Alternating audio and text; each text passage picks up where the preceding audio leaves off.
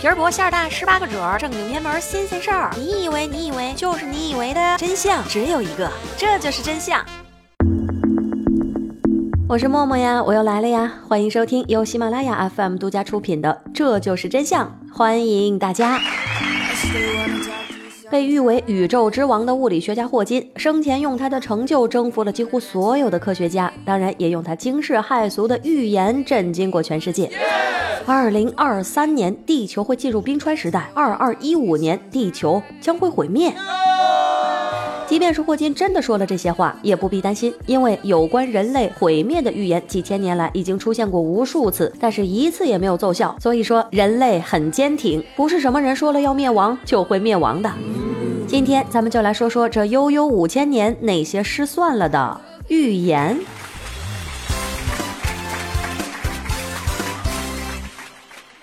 还记得二零一二年十二月二十日那个夜晚吗？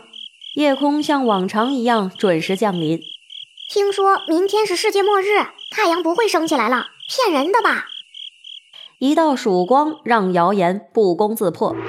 公元前三千一百一十四年，古代玛雅人相信每五千一百二十五点七三年，世界就会进入新的轮回。换句话说，二零一二年的冬至是他们这本日历的最后一页。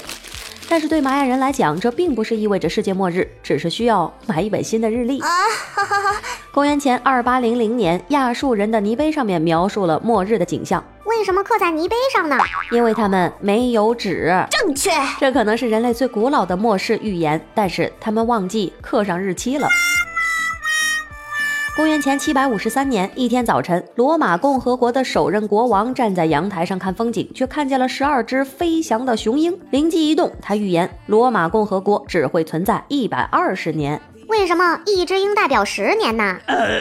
这公元前六百三十四年，一百二十年过去了，什么事情都没有发生。他们的最后一年是在建国后的第三百六十五年。不好意思，预言家们渐渐的发现末日预言说不准确，但是工作所迫，他们还是得没事搞事情，于是开发了更丰富的预言题材。多说一些，总是能有几句会说中吧。一二一六年，教皇英诺森三世预测耶稣将在一二八四年再次降临人间，把世人跑偏了的信仰拉回到正轨。他预言的根据是伊斯兰教崛起的那一年，然后在这个基础上加上六百六十六年而得到的六六六啊！天上的星星会说话，地上的占星师能算卦，占星师们也纷纷来到了工作岗位上。一群英国占星师们聚在一起开研讨会，得出了结论：一五二四年，人类将迎来第二场大洪水。这场灾难的源头就在泰晤士河。这一预测让不少的人感到了恐慌。当时共有两万人弃家而逃，逃到了高处，最后全都白跑一趟。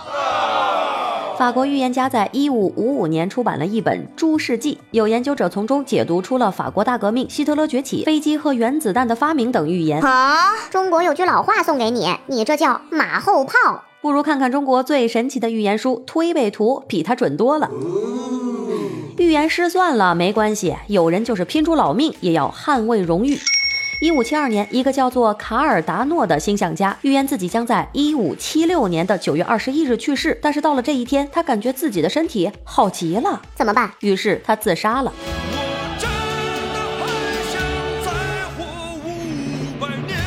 一七六二年，卢梭的《社会契约论》中写道：“我有一种预感，那座小岛——科西嘉岛，总有一天会使全欧洲感到震惊的。”哎。他是不是预言着七年之后那座小岛出生的拿破仑呢？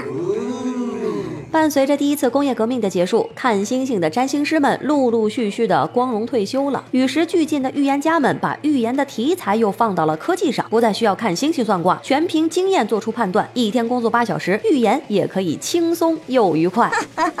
一八七六年，西联电报公司的 CEO 威廉预言道：“电话的缺点太多了，肯定是无法推广开的。我才不会花十万美元购买贝尔的电话专利呢！这个想法太愚蠢了。”两年之后，贝尔的电话专利卖到了两千五百万美元。一八八零年，一个大学校长看着爱迪生的灯泡，对此熟悉的人一定能够意识到，他是注定会失败的。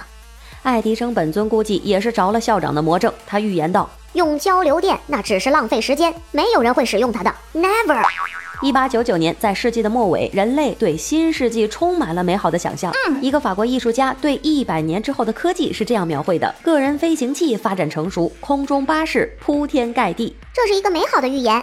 一九零零年，热力学之父威廉·汤姆森对二十世纪的预言说道：“科学的大厦已经基本建成，未来的物理学家只做一些修修补补的工作就可以了。”一九零三年，密歇根储蓄银行总裁霍拉斯拒绝了福特汽车公司的投资请求，并且预言道：“马作为交通工具的现状是不会被改变的，汽车只是一个新奇的玩具，只是一时的时尚罢了。”事实证明，现在想要骑马上路，那是会被开罚单的。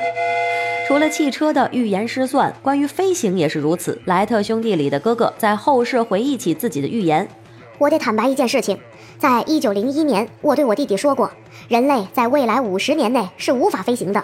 但是两年之后，我和他一起成功的飞起来了。从此之后，我再也不敢轻易的做预言了。也有人把汽车和飞行结合起来打包预言。一九二四年，一个叫做艾迪的美国飞行员表示，二十年之后，汽车将具备飞行的功能。一九四六年，二十世纪福克斯的联合创始人达里尔预言道：“电视最多存在六个月，人们很快就会厌倦每晚盯着一个盒子了。”时至今日，感觉全世界都离不开这个盒子了。一九四八年，科学文摘预言，登陆月球和月球行走对当前的技术来说太难了，要想实现，起码也要二百年之后才行。一九六九年，阿姆斯特朗在月球上迈出了人类文明的一大步。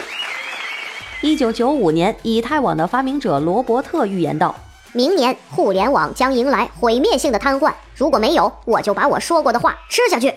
两年之后的国际万维会议上面，他将自己预言的印刷品加了液体搅拌，打算就着蛋糕一起吃下去，结果遭到了观众的强烈抗议。抗议！两千年，在国际感光技术会议上，一群专家经过讨论之后，意见达成了一致：数码成像的质量太差，不可能取代胶片。是不是他们已经被闪光灯闪瞎眼睛了？